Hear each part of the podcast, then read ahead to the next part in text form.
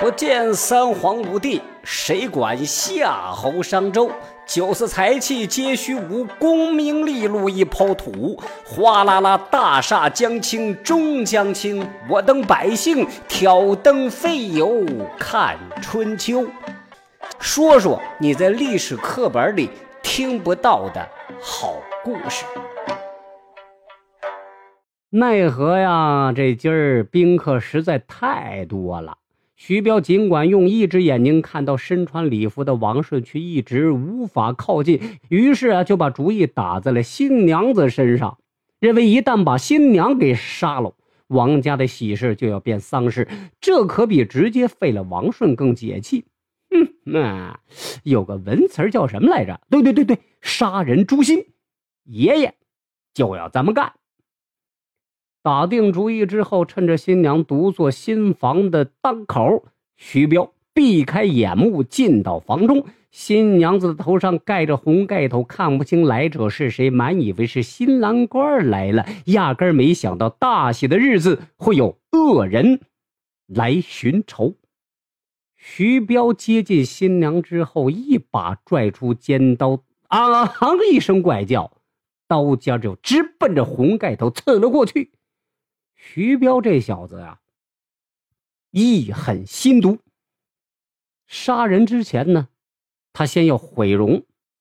嗯，为什么呢？因为这才对得起自己被王顺毁掉的那一只招子。说时迟，那时快，眼瞅这刀尖已经到了盖头上，新娘突然身形一斜，同时飞起一脚，脚尖正中徐彪的喉结。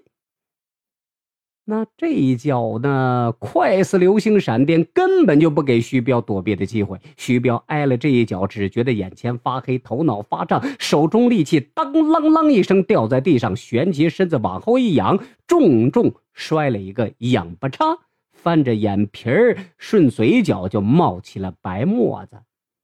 诺那一条好汉呐，愣是让个小娘们给一脚呃踹背过气去了。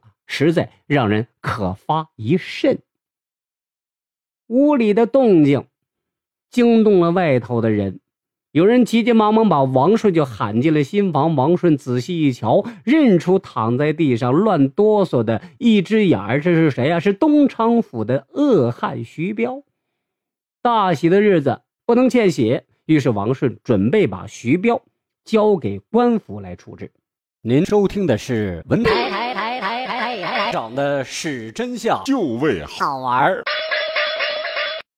这时候，当家人王勇进到屋里，问过原因之后，沉吟少许，问第一天进门的儿媳妇该如何处置这个凶徒。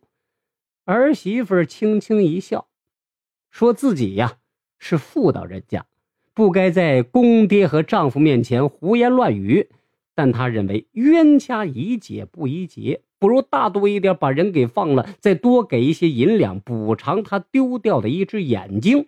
如此一来呀，别人只会说王家仁义，而不会说王家不近人情。新娘这一番话让王氏父子大为感慨，惭愧当当七尺男儿，竟不如一个女子。王家得此女丈夫，乃是八辈子修来的福气啊。于是王勇让人把徐彪救醒，摆下酒席款待徐彪，说尽好话，又赠金赠银，只想化干戈为玉帛，不要再因为旧事而争斗不休，这样只能两败俱伤，谁也捞不着便宜。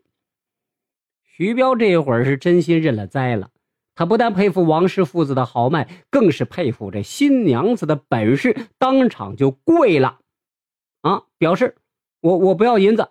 啊，我我只想跟跟你们父子俩交个朋友啊，嗯，爸爸是大哥啊，儿子是二哥，不能这样令啊。如此一来呀，乌云散去，换来蓝天大日头，可谓是喜上加了喜。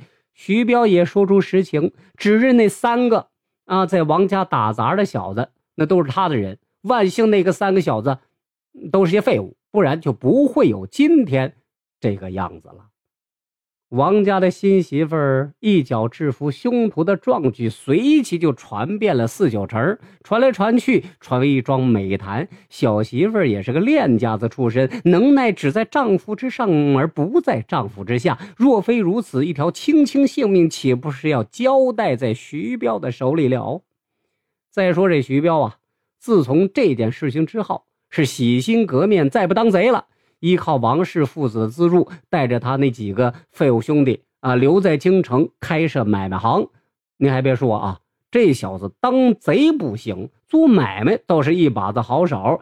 没用多久，便把这买卖从京城做到了东昌府，摇身一变，从打家劫舍的山大王，成了腰缠万贯的大财主。您说这小子算不算是因祸得了福了？啊，好了，说到这儿啊，咱们全且打住。这事儿可不是我在这心口胡诌啊，乃是清代文人汤用中的私人笔记中记载了一个小段只不过老汤那那用的是文言啊，不过就是百十来字。